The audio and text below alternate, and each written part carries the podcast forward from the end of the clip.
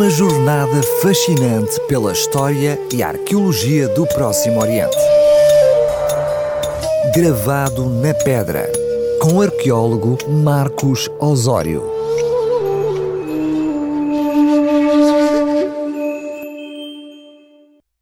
Mais uma vez tenho o grato prazer de lhe trazer, nesta rúbrica da RCS, uma crónica sobre a cidade de Roma, onde lhe vou falar de um local arqueológico deslumbrante e imperdível para quem visita a cidade, que são as catacumbas. Da primeira vez que vim a Roma, em 1991, não pude deslocar mais catacumbas, mas desta vez foi possível ter essa experiência inesquecível. As catacumbas de Roma são espaços subterrâneos nos arredores da cidade, escavados na rocha para serem utilizados como enterramento.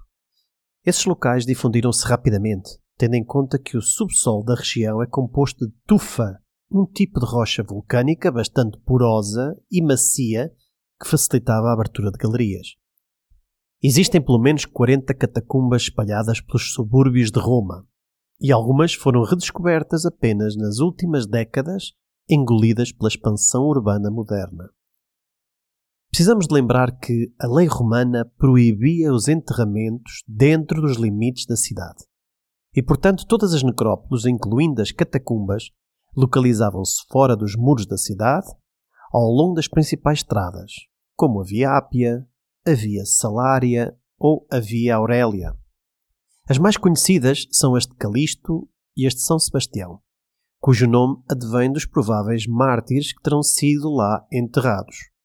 Outras catacumbas adotaram o topónimo do local onde se situavam ou podem ter o nome do proprietário do terreno onde foram abertas. Naturalmente para abrir estes cemitérios subterrâneos para os cristãos sepultarem os seus mortos, os proprietários tiveram que dar autorização, o que implicitamente sugere que deveriam estar também convertidos, ou pelo menos ser simpatizantes com esta nova crença religiosa. Prova disso é que, segundo relatos da tradição cristã, as famosas catacumbas de Domitila ficavam na propriedade da sobrinha ou neta, não se sabe, do imperador Vespasiano, que se terá convertido ao cristianismo. Na altura, estes espaços subterrâneos não eram denominados como catacumbas. Esse termo foi dado posteriormente e parece ter origem no grego catacumbos, formado por kata, que significa debaixo, e cumbes, referente a cavidade ou oco, significando etimologicamente buraco subterrâneo. Os cristãos também não usavam para esses espaços funerários a expressão greco-romana necrópolis, que significa cidade dos mortos, o local onde viviam as almas penadas dos falecidos. Mas adotaram a palavra grega koimeterio, que deu o nosso cemitério, como sinónimo de dormitório, conceito concordante com a crença cristã primitiva que a morte era como um sono. A fama das catacumbas advém dos enterramentos cristãos, mas elas também albergaram sepulturas de devotos das religiões romanas clássicas, bem como judeus. As catacumbas judaicas são também importantes para o estudo deste fenómeno. Existem seis sítios conhecidos em Roma que se distinguem não só pela iconografia, com frescos decorados com episódios do Antigo Testamento e com os símbolos religiosos judaicos clássicos, como o candelabro, mas também pelo facto de que o povo judeu não visitava os mortos nem fazia aí qualquer ritual. As catacumbas difundem-se especialmente a partir do século II depois de Cristo, quando a cidade estava a crescer desmesuradamente e enfrentava o problema da sobrelotação demográfica e da falta de terrenos para enterramento. Enquanto os romanos, com os seus ritos de incineração, não precisavam de muito espaço para sepultar os vasos com cinzas em pequenas covas no solo ou em nichos dos edifícios columbários, os cristãos e judeus necessitavam de muito mais espaço para depositar o corpo e tinham de fazer o rito, de certa forma, às escondidas. Isto criava a estas duas minorias populacionais, discriminadas e perseguidas, um enorme problema de logística, bem como de visibilidade do ritual escavadas em vários níveis de galerias, escondidas na periferia urbana. Sendo pouco dispendiosas e de fácil utilização, as catacumbas constituíram a melhor alternativa para cristãos e judeus que desejavam a preservação integral do corpo, pois era sagrado e criado por Deus. e que deveria descansar até à ressurreição do fim dos tempos, em oposição à prática pagã. As catacumbas são compostas por vários sistemas de galerias e passagens subterrâneas a mais de 10 metros abaixo da superfície, acedendo por degraus estreitos e com vários níveis de circulação, abarcando perto de 2 km. Os nichos funerários esculpidos nas paredes eram denominados de loculi, com 40 60 cm de altura e 120 150 cm de comprimento, ficando dispostos horizontalmente em cima uns dos outros a partir do chão.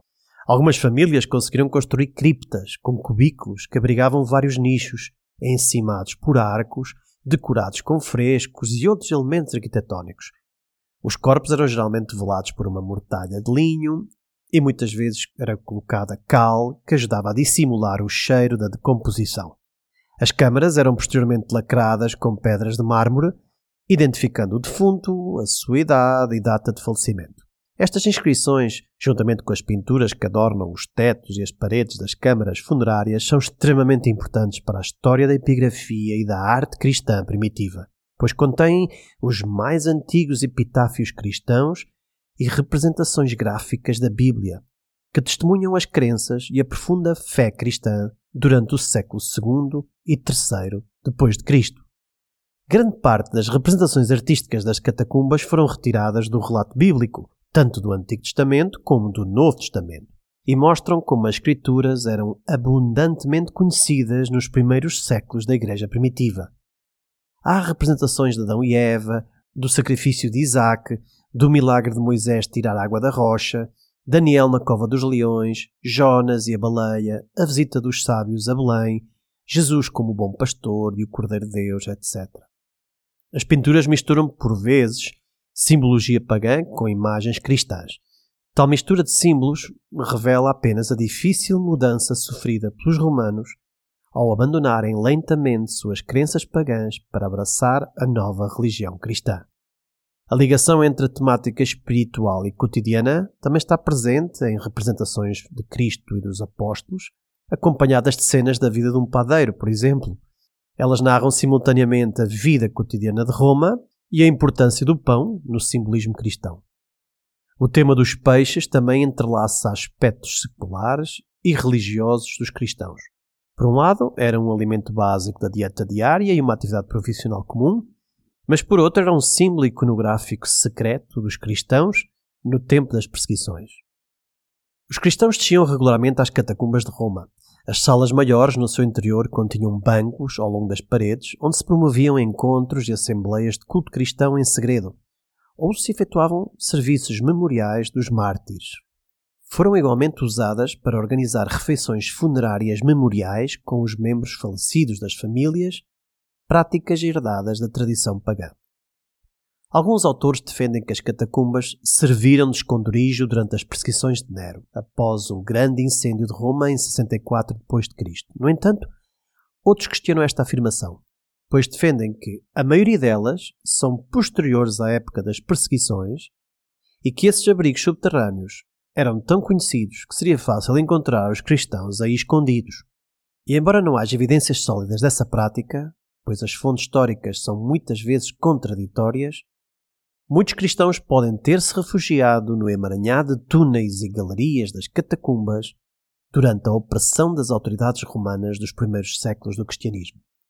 Elas constituíam um local seguro para se reunir e praticar a sua fé sem medo de represálias, desempenhando um papel crucial na sobrevivência e fortalecimento da comunidade paleocristã durante os períodos de maior perseguição.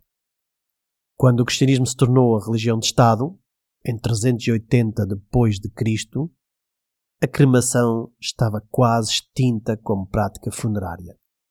E, embora alguns ainda desejassem ser enterrados em nichos junto dos mártires das catacumbas, a prática do enterro subterrâneo foi gradualmente substituída pelos cemitérios no adro das igrejas.